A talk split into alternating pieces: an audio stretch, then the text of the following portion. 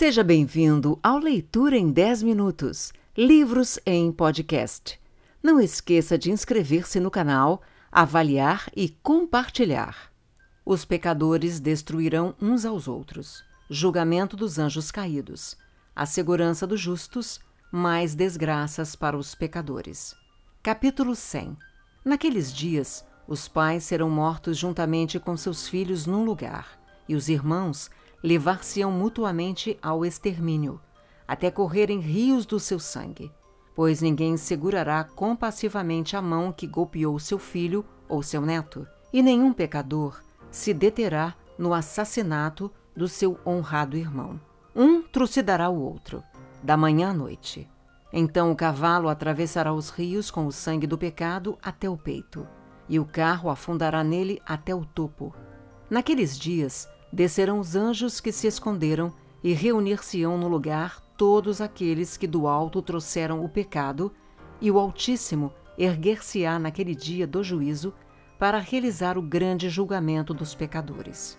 Então, dentre os anjos santos, ele estabelecerá guardas sobre todos os justos e santos, para que os protejam como a pupila dos olhos, até que tenha eliminado toda a maldade e todo o pecado. Mesmo que os justos durmam um longo sono, nada precisam temer. Então os filhos da terra olharão para o sábio e se convencerão, e entenderão todas as palavras deste livro. Reconhecerão que a sua riqueza não poderá salvá-los na hora da sua perdição pelos pecados cometidos.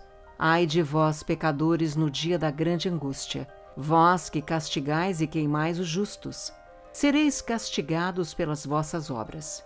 Ai de vós, duros de coração, por estardes sempre atentos em conceber o mal. Por isso sereis acometidos de pavor e ninguém vos prestará ajuda. Ai de vós, pecadores, pois havereis de arder no fogo crepitante, por causa das palavras da vossa boca e por causa das obras das vossas mãos, praticadas na impiedade. Tende certeza de que ele inquirirá os vossos pecados por intermédio dos anjos do céu, do sol, da lua e das estrelas, porque fizestes acontecer o julgamento dos justos sobre a terra.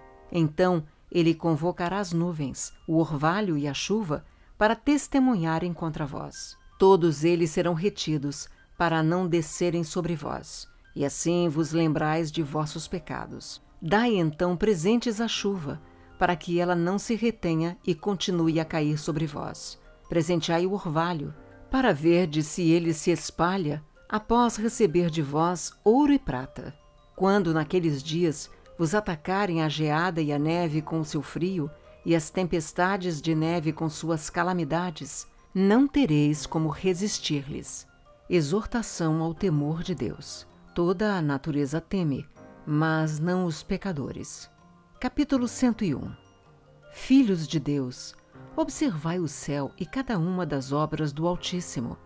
Temei-o e não façais nenhum mal em sua presença. Se ele fechar as janelas do céu e suspender o orvalho e a chuva, para que deixem de derramar-se sobre a terra por causa de vossos pecados, que havereis de fazer?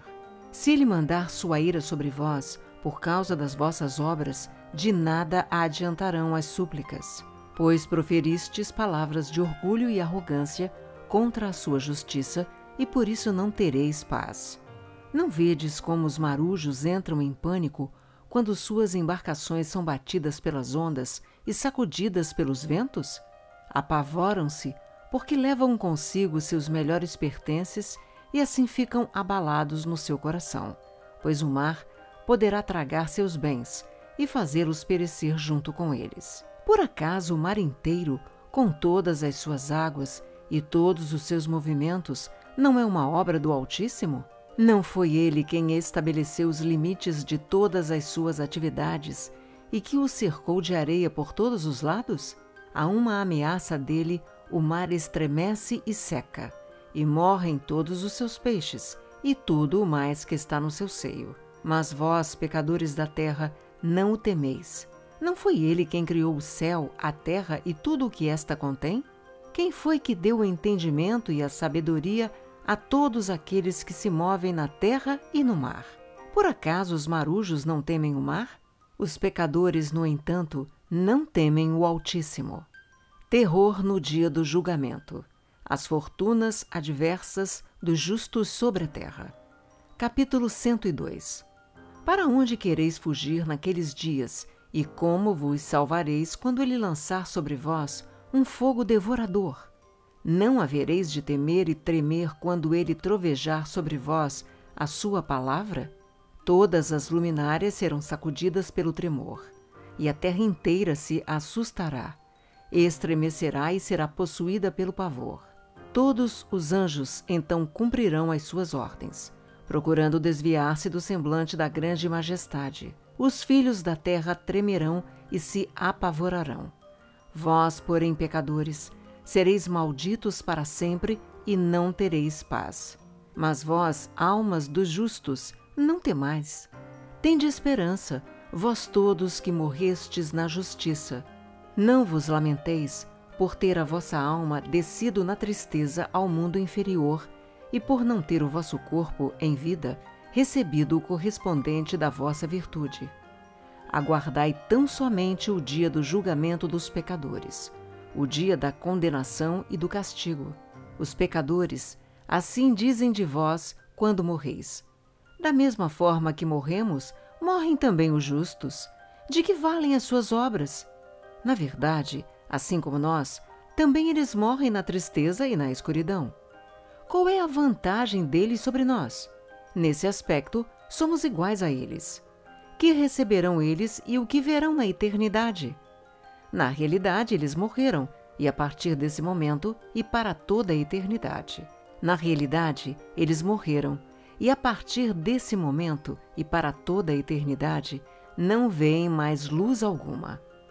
Digo-vos, pecadores, vós vos regozijais ao comer e beber, ao roubar e pecar, ao deixar os homens nus, ao herdar riquezas e ao desfrutar dias esplêndidos. Vistes como foi o fim dos justos e como nenhum delito foi encontrado neles até o dia da sua morte? Eles pereceram e passam a ser como se nunca tivessem existido, e seus espíritos, na tristeza, desceram ao mundo inferior. Diferentes destinos dos justos e os pecadores. Capítulo 103 Agora, ó justos, eu vos juro diante da majestade daquele que é o grande e excelso, e poderoso na sua realeza. Juro-vos diante da sua magnificência, eu conheço um segredo. Eu li as tábuas divinas e os livros santos. Neles eu vi escrito e assinalado todo o bem, toda a alegria e honra estão preparados e consignados para os espíritos daqueles que morreram na justiça. Toda sorte de bem vos será concedida em recompensa pelo vosso esforço, e o vosso destino será melhor do que o dos vivos. O espírito daqueles que dentre vós morrerem na justiça viverá Alegrar-se-á e será bem-aventurado. As almas não perecerão, nem se apagará a sua lembrança da face do excelso, por todas as gerações do mundo. Por isso, deixai de vos preocupar com as humilhações sofridas. Ai de vós, pecadores, ao morrerdes na plenitude dos vossos pecados, enquanto os vossos cúmplices dizem: Felizes são os pecadores, viveram bem todos os dias da sua vida. Morreram na felicidade e na riqueza. Não conheceram na sua vida nem aflição nem derramamento de sangue. Morreram honrados, e nenhum julgamento aconteceu contra eles ao longo da sua vida.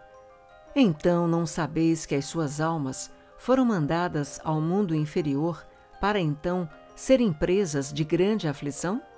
O vosso espírito será entregue às trevas, aos grilhões e as chamas do fogo no dia em que se verificar o grande julgamento. Ai de vós, não conhecereis a paz. Não deixeis que os justos e bons que passaram dessa vida digam as seguintes palavras: Nos dias da nossa vida, cansamo-nos e suportamos muitas fadigas. Fomos acometidos de muitos males. Esgotamo-nos, reduzimo-nos a poucos e enfraqueceu-se o nosso espírito. Fomos desprezados e não encontramos ninguém que nos apoiasse, ao menos com uma palavra. fomos perseguidos e aniquilados, e já não desejávamos mais ver a vida no decorrer dos dias. Esperávamos ser a cabeça, mas na realidade passamos a ser a cauda. Esgotamo-nos de tanto esforço, mas não recebemos a paga da nossa fadiga. Passamos a ser comida dos pecadores e ímpios, e estes colocaram sobre nós o seu jugo pesado. Os que nos odiavam e nos maltratavam assumiram o domínio sobre nós. Curávamos nossa cabeça, mas eles não tinham nenhuma compaixão para conosco. Procurávamos fugir deles, para pôr-nos em segurança e obter um pouco de paz. Mas não encontrávamos sequer um lugar onde pudéssemos nos refugiar e, assim, livrarmos-nos deles. Em nossa aflição, nos queixavam junto às pessoas e reclamávamos daqueles que nos suplicavam.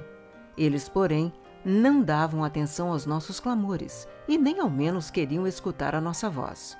Em vez disso, davam apoio àqueles que nos roubavam, engoliam e menosprezavam. Dissimulavam sua prepotência e não nos retiravam o jugo imposto por aqueles que nos sugavam, dispersavam e matavam acobertavam seus atos de homicídio e não hesitavam ao levantar suas mãos contra nós. Não esqueça de inscrever-se no canal, avaliar e compartilhar.